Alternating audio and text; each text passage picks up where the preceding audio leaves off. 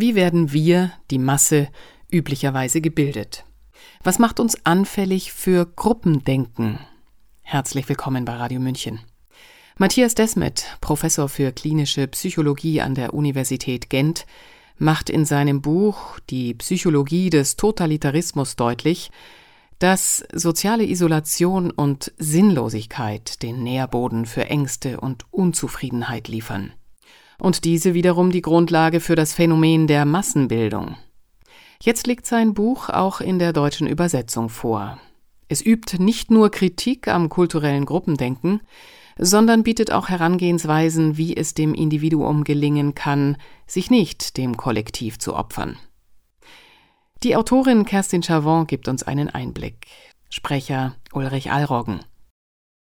Matthias Desmet, Professor für klinische Psychologie an der Universität Gent, macht in seinem Buch Die Psychologie des Totalitarismus anhand fundierter Beispiele und Analysen deutlich, wie das Phänomen der Massenbildung funktioniert. Aus sozialer Isolation und Sinnlosigkeit heraus entstehen Ängste und Unzufriedenheiten, die von Regierungsvertretern und Massenmedien ausgenutzt und kanalisiert werden.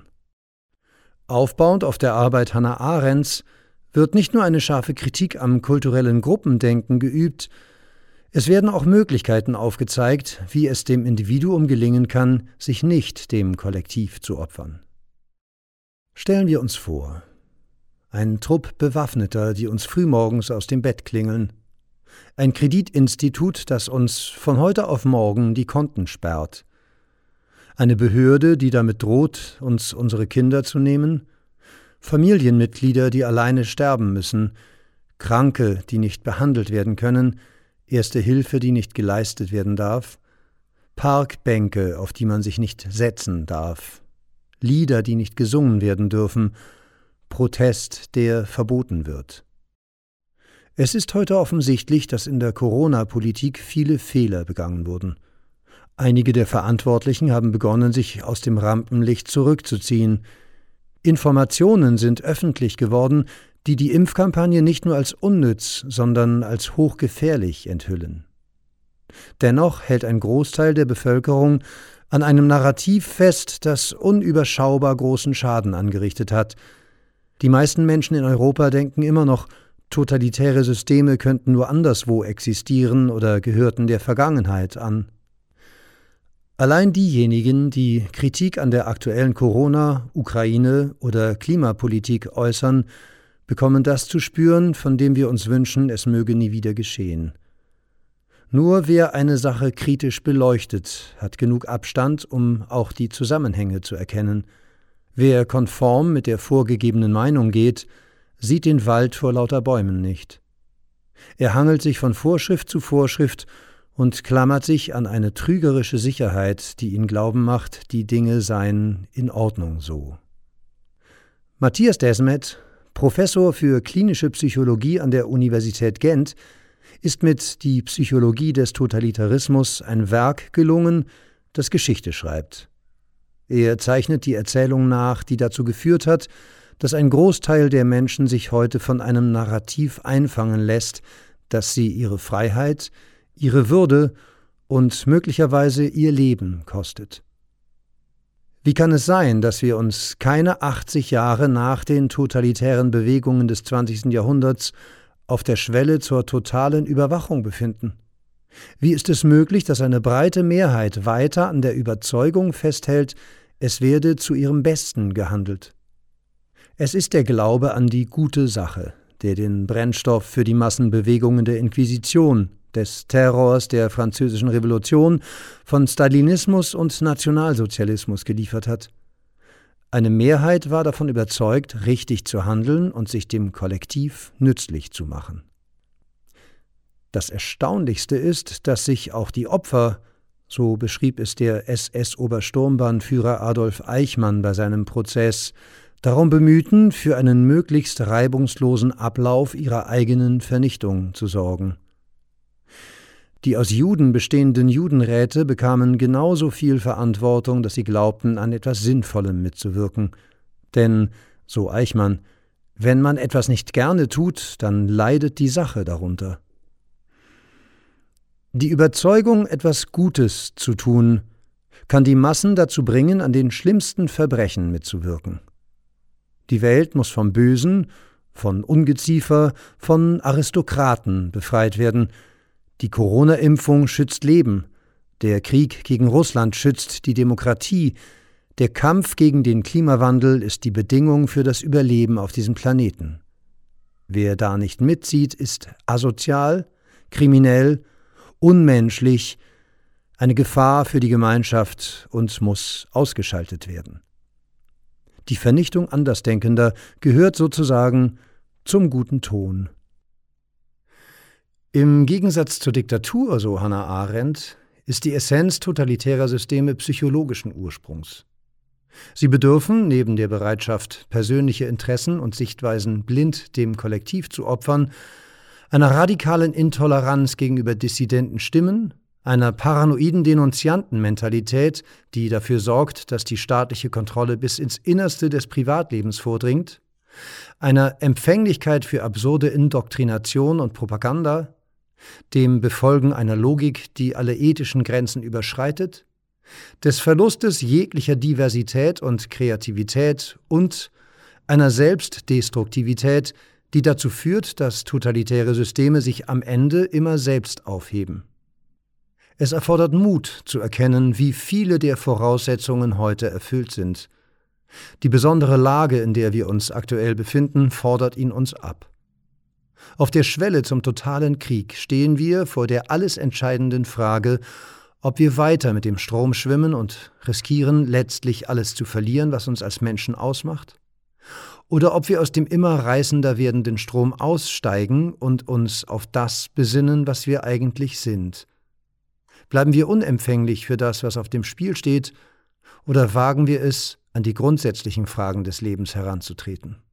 Zu den tiefsten Ängsten des Menschen gehört es, aus der Gemeinschaft ausgeschlossen zu werden. Integration ist für uns überlebenswichtig. Isolation bedeutet letztendlich immer Tod. Entsprechend dreht sich unser ganzes Leben um die Frage, wie wir auf die anderen wirken. Was denken sie von uns? Anders als bei Tieren ist unsere Dazugehörigkeit von Unsicherheit geprägt und unsere Kommunikation von Unklarheiten, Missverständnissen und Zweifeln. Im Gegensatz zu einem Jungtier weiß ein Menschenkind nie ganz genau, was die Mutter tatsächlich von ihm will – so sind wir stets auf der Suche danach, was genau wir tun müssen, um geliebt und anerkannt zu werden. Doch unsere Bemühungen, die Regeln eindeutig und schlüssig zu machen, sind zum Scheitern verurteilt. Denn die Wörter der menschlichen Sprache haben nie eine definitive Bedeutung und sind immer kontextabhängig. So bleibt unser Bedürfnis nach Sicherheit stets unerfüllt. Beim erwachsenen Menschen kann dies zu einer Art Dauerbereitschaft für Vorgaben und Anweisungen führen. Wie muss ich mich verhalten, um dazuzugehören? Wie weit wir bereit sind zu gehen, immer striktere Regulierungen zu akzeptieren, wird aktuell mit der Corona-Krise, der MeToo-Bewegung, dem Black Lives Matter-Diskurs oder der Klimadebatte deutlich. Parallel sorgt ein ständig wachsender Verwaltungsapparat dafür, dass immer weniger Raum für subjektive Entscheidungen bleibt. So lassen wir uns politisch korrekt immer mehr in die Enge treiben, in die Arme von totalitären Führern, die vorgeben, die Fakten auf ihrer Seite zu haben, um uns von der Unsicherheit zu befreien. Damit Massenbildung im großen Maßstab stattfinden kann, braucht es vier Bedingungen. Diese Bedingungen, so Matthias Desmet, waren vor der Entstehung des Nationalsozialismus und des Stalinismus erfüllt, und sie sind es auch heute. Der Zustand allgemeiner Einsamkeit und sozialer Isolation, ein Mangel an Sinngebung im Leben, das Vorhandensein von viel frei flottierender Angst und psychischem Unbehagen in der Bevölkerung und viel ungebundene Frustration und Aggression. Wenn auf diesem Boden eine suggestive Erzählung verbreitet wird, die ein Objekt der Angst benennt, die Juden im Nationalsozialismus, die Aristokraten im Stalinismus, die Impfgegner während der Corona-Krise, dann ist die Voraussetzung dafür geschaffen, dass die Bevölkerung in eine Art Rausch verfällt. Was man denkt, spielt keine Rolle mehr. Entscheidend ist, dass man es zusammen denkt. Die Masse glaubt nicht an eine Erzählung, weil sie wahr ist, sondern weil sie ein neues Gefühl der Verbundenheit erzeugt. Die Corona-Zeit hat es gezeigt, je absurder die Maßnahmen sind und je mehr sie einem abverlangen, desto enthusiastischer folgen die Massen. Nichts existiert mehr außerhalb des Lichtkreises der vorherrschenden Doktrin. Alles, was aus dem Kreis herausfällt, verschwindet in der Dunkelheit. Beleuchtet werden das Coronavirus, die Corona-Opfer und die Corona-Maßnahmen. Auf die Kollateralschäden fällt kein Licht. Es spielt keine oder kaum eine Rolle, wie viele Menschen aufgrund der Maßnahmen Schaden nehmen oder sterben. Der Prozess gleicht einer Hypnose. Doch im Unterschied zur klassischen Hypnose ist beim Phänomen der Massenbildung auch der Hypnotiseur mental ergriffen. Der Aufmerksamkeitsbereich des Lenkers ist dabei meist noch viel verengter als der der Masse. Denn er glaubt in der Regel fanatisch an die ideologische Grundlage der Erzählung, welche die Masse beherrscht. Um es mit Goethes Worten zu sagen, er glaubt zu schieben, doch er wird geschoben. Eines der großen Verdienste des Buches von Matthias Desmet ist es, keine Feindbilder zu zeichnen und dem Einzelnen damit seine Möglichkeiten aufzuzeigen. Denn wie die Massenbildung ist auch das Verschwörungsdenken darauf ausgerichtet, den Menschen klein zu halten. Eine Elite trägt die Schuld an den herrschenden Zuständen. Doch es sind im Grunde genommen nicht die da oben, die die Massen lenken und die Geschehnisse bestimmen, es ist eine Ideologie, nicht Geldsucht und Sadismus kennzeichnen die Lenker der Masse, sondern eine ideologische Getriebenheit. Die Realität muss und wird der Ideologie angepasst werden. Der totalitäre Führer glaubt so fanatisch an seine Ideologie, dass er es für gerechtfertigt erachtet, unbegrenzt zu manipulieren, zu lügen und zu betrügen, um sie zu verwirklichen. Das Endziel ist die Verwirklichung einer ideologischen Fiktion, die die Eliminierung ganzer Bevölkerungsgruppen rechtfertigt. Die Ideologie, so Desmet, die der aktuellen Massenhypnose zugrunde liegt, ist das mechanistische Weltbild, das sich seit der Aufklärung verbreitet hat. Demnach beginnt alles mit einem Urknall, der die Maschine des Universums in Bewegung versetzt.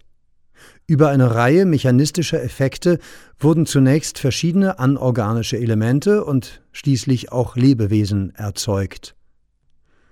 Nach diesem Denken ist die Welt ein toter mechanistischer Prozess, eine Kettenreaktion von Zusammenstößen von Elementarteilchen, die sich ohne Zweck und Ziel endlos fortsetzt. Irgendwo auf der Strecke wurden unabsichtlich das Leben und der Mensch hervorgebracht.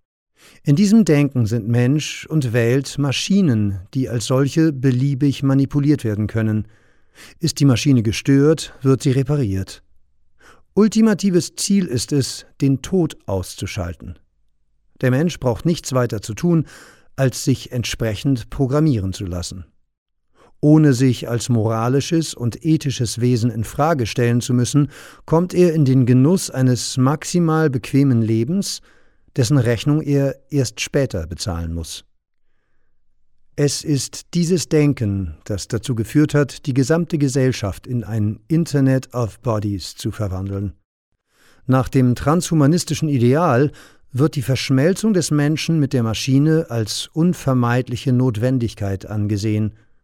Um die Klimaprobleme unter Kontrolle zu bekommen, müssen wir auf Fleisch aus dem 3D-Drucker Elektroautos und eine Online-Gesellschaft umsteigen.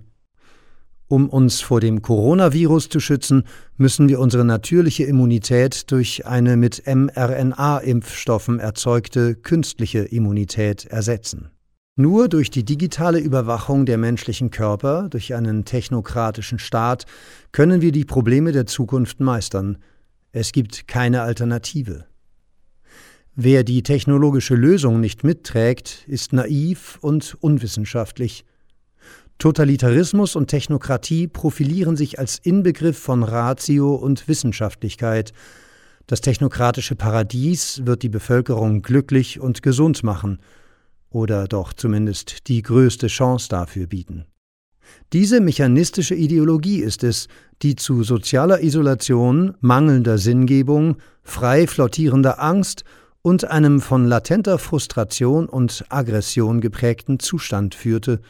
Sie lieferte den Nährboden für die großen und dauerhaften Massenbildungen, die wiederum zur Entstehung totalitärer Staatssysteme führten. So ist Totalitarismus im Grunde das Symptom eines naiven Glaubens an die Allmacht der menschlichen Ratio.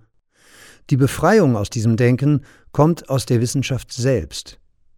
Die großen Physiker des 20. Jahrhunderts erkannten, dass die kleinsten Einheiten der Materie keine physikalischen Objekte im gewöhnlichen Sinne des Wortes sind, sondern wirbelnde energetische Systeme, Schwingungsmuster, Informationen, kurz Ideen. Im Grunde genommen sind die materiellen Manifestationen, die wir wahrnehmen, mentale Phänomene, die auf das Bewusstsein des Forschenden reagieren. Somit liegt der Endpunkt der Wissenschaft nicht im perfekten rationalen Verständnis und vollkommener Kontrolle über die Wirklichkeit, sondern im Akzeptieren der Grenzen der menschlichen Ratio. Das Wesen der Dinge, so lehrt es die neue Physik, ist nicht rational erfassbar. Die Wirklichkeit lässt sich nicht auf mechanistische Schemata reduzieren, die Sicherheit, nach der wir streben und mit der wir uns die Welt zu erklären versuchen, gibt es nicht.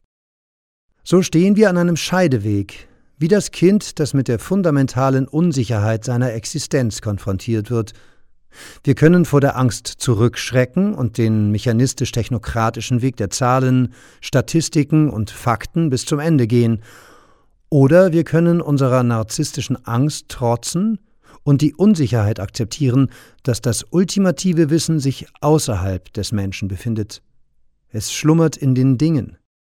Der Mensch empfängt es, indem er wie eine Saite auf der Frequenz der Dinge mitschwingt. Damit gelangen wir zum Kern unserer Existenz, der Fähigkeit, uns in die Dinge hineinzufühlen, die wir erforschen, in unsere eigene Erfahrung, um sie in Worte zu fassen und dem anderen gegenüber auszusprechen. Unsere Zukunft, so Desmet, liegt nicht auf dem mechanistisch-transhumanistischen Pfad, sondern im Begreifen des enormen Einflusses des Psychischen auf das Körperliche. Es ist das authentische, wahrhaftige Sprechen, das uns aus Massenbildung und Totalitarismus befreien kann. Der Weg in die Freiheit geschieht ohne Gewalt. Er führt über das Überwinden der Rhetorik hin zu einem ehrlichen und aufrichtigen Ausdruck unserer subjektiven Wahrheit. Bleiben wir dran. Geben wir nicht auf. Machen wir weiter. Lassen wir unsere Worte auf möglichst ruhige und respektvolle Weise erklingen, nicht aufdringlich und immer feinfühlig für die Irritation und Wut, die sie hervorrufen können. Wenn es 10 bis 20 Prozent der Menschen gelingt, auf vernünftige Weise eine alternative Stimme erklingen zu lassen, dann kann es gelingen, dass diese Gruppe die Massenbildung rückgängig macht. Wir können eine alternative Erzählung in Umlauf bringen von einem Universum, das wieder mit Sinn erfüllt ist. So schreiben wir eine neue Geschichte, in der der Verstand aufhört zu schreien und das Murmeln der Dinge des Lebens hörbar wird. Ein aktuelles Urteil hat ergeben, dass Matthias Desmet sein eigenes Buch nicht mehr als Lehrwerk benutzen darf. Doch es ist die Zuversicht, die das letzte Wort hat. Wie alle totalitären Systeme wird auch dieses sich letztlich selbst zerstören. Bis es soweit ist, wissen wir, was wir tun können. Sie hörten Massenbildung. Wie und warum funktioniert das? Eine Buchkritik zu Die Psychologie des Totalitarismus von Matthias Desmet, Professor für klinische Psychologie an der Universität Gent. Die Autorin Kerstin Chavon hat die Buchkritik verfasst. Das Buch ist im Europa Verlag erschienen, hat 256 Seiten und kostet im Hardcover 24 Euro. Mein Name ist Eva Schmidt. Ich wünsche uns dass wir uns immer weniger hinter die Fichte führen lassen. Ciao, Servus.